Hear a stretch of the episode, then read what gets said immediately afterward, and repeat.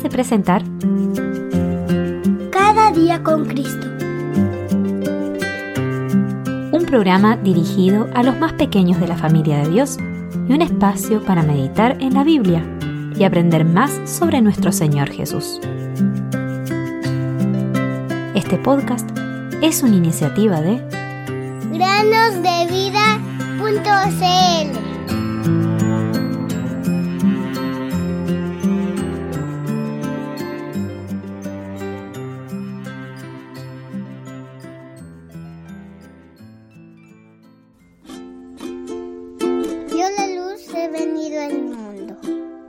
que todo aquel que cree en mí no permanezca en tinieblas.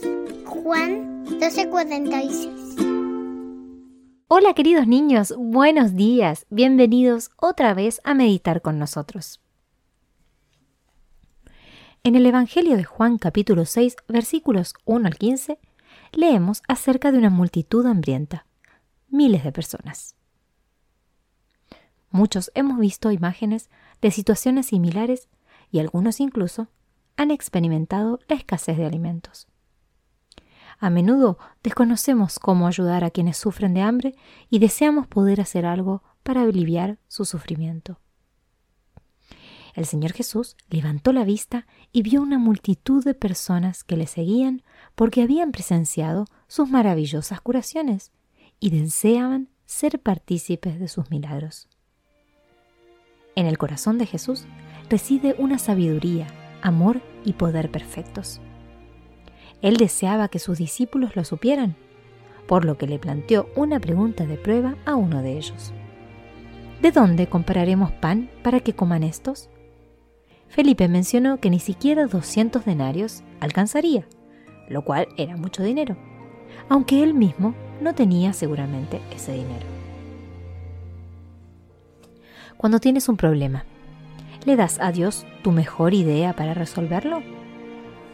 ¿Te has dado cuenta de que estás hablando con Jesús, quien tiene sabiduría, amor y poder perfectos?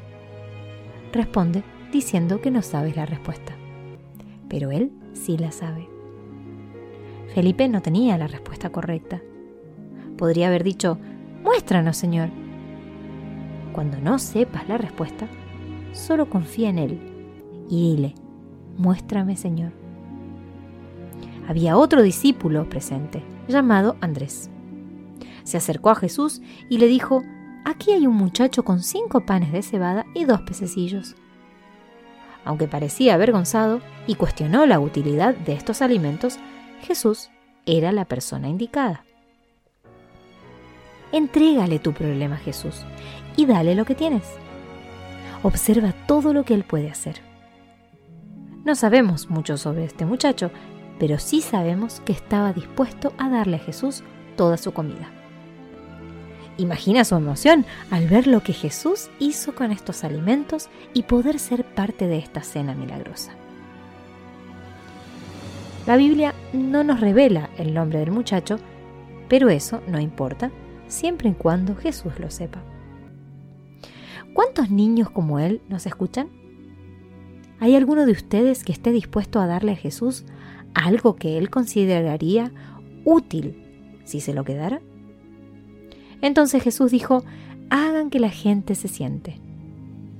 Había suficiente hierba para que todos se sentaran. Entonces Jesús agradeció a Dios, su Padre, por la comida y repartió el pan y el pescado para que Felipe y los demás discípulos pudieran llevarlo a las manos ansiosas que se extendían para cenar. ¿Te tomas un momento para dar gracias a Dios por tu comida antes de comer? Cada bocado proviene de Dios. Y si tienes hambre, estás dispuesto a comértelo todo. Pero, ¿a veces te quejas porque no te agrada mucho?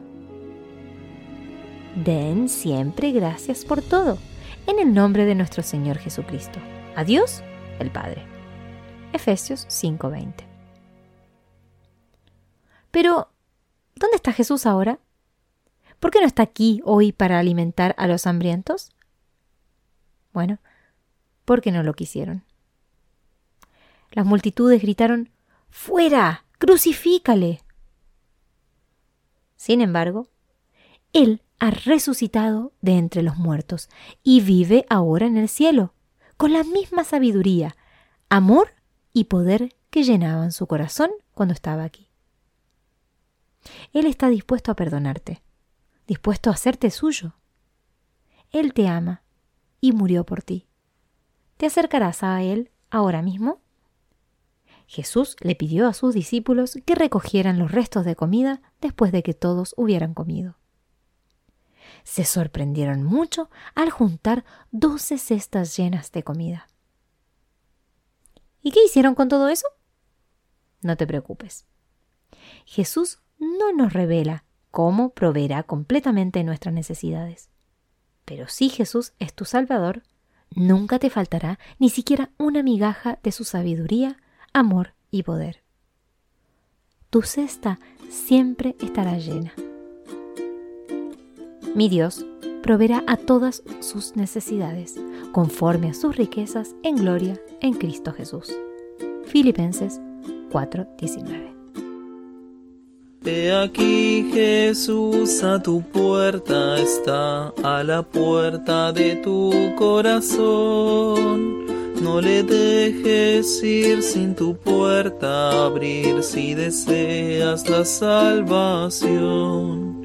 Pues abre, abre, deja al Salvador entrar por siempre jamás feliz serás si dejares a Cristo entrar.